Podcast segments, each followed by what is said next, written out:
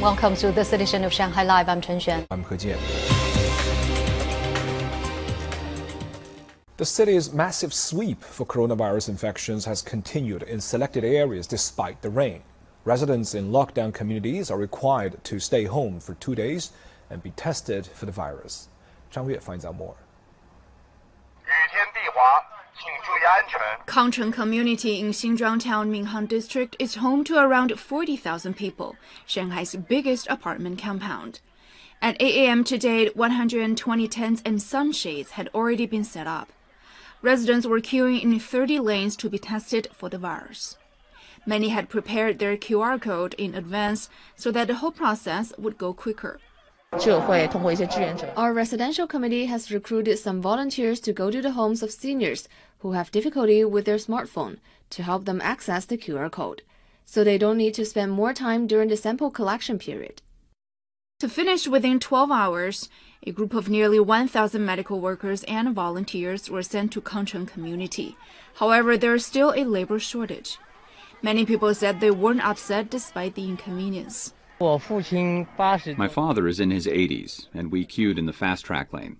It's understandable, especially during this special time. People are also being tested in Pujiang Town, Minhang District. A temporary test site was moved to a nearby pavilion to keep out of rain. More than 500 residents were lined up in groups of 10. Zhang Yue, Shanghai Live a magnitude 7.4 earthquake that struck Japan's northeastern coast near Fukushima Prefecture on Wednesday night has killed at least four and caused extensive damage to transportation networks. Lei Shuran has more. Art on the walls can be seen shaking, and items fell from bookcases in this footage from a Fukushima property on Wednesday as a powerful magnitude 7.4 earthquake jolted Japan's northeast coast. A Tohoku Shinkansen express train partially derailed between Fukushima and Miyagi due to the quake. No injuries were reported. It even shook buildings as far away as Tokyo, where it left hundreds of thousands without power and reviving memories of a devastating quake 11 years earlier. Back then, I mean, the earthquake last night seemed stronger than the 2011 earthquake, but I had this hope that the damage wouldn't be as bad. Some waves reached shore, but the low risk tsunami advisory was lifted by this morning. The quake also triggered a fire alarm at a turbine in the crippled Fukushima Daiichi plant, the same facility that was devastated by a magnitude 9 seaquake in 2011. But authorities later said that no abnormalities were found. Regarding the damage to nuclear facilities, it has been reported that the Fukushima Daiichi nuclear power plant, Fukushima Daini nuclear power plant, and the Onagawa nuclear power plant are showing no abnormalities at this time. At least 107 injuries have been reported as a result of the quake, and more than 2.2 million homes were temporarily without electricity across 14 prefectures, including the Tokyo region. Power was restored for most areas by the morning, except for about 37,000 homes in Fukushima and Miyagi prefectures. Authorities urged the public to watch out for more seismic activity during the next few days. Lei Shuran, Shanghai Live.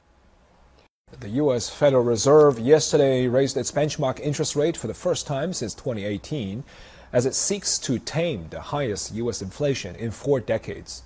The Fed said it decided to raise the target range for the federal funds rate by a quarter of a percentage point from 0.25 to 0.50 percent. Zhang Yue has the story.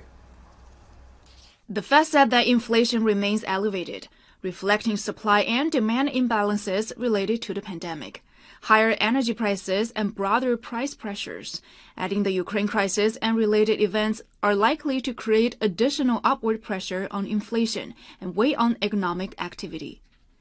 The statement also said the central bank's policymakers expect inflation to remain elevated, ending 2022 at 4.3%, more than double the Fed's 2% annual target. We'll be looking at the inflation outlook and making a judgment. And we'll be going, you know, each meeting is a live meeting. And if, if we conclude that it would be appropriate to raise interest rates more quickly, then, then we'll do so.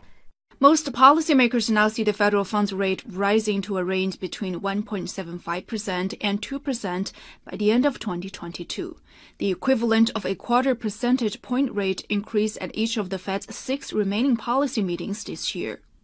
The Nasdaq Composite yesterday climbed 3.8%, its biggest gain since November 2020. Analysts suggest interest rate hikes from the U.S. Federal Reserve are likely to worsen a global debt crisis. The central banks of Japan and Turkey are expected to start raising interest rates during this week. According to the International Monetary Fund, some 60% of low income countries are either in debt distress or at high risk of it. The Bank of England is set to hike UK interest rates for a third time in a row today. 张悦，上海 Live。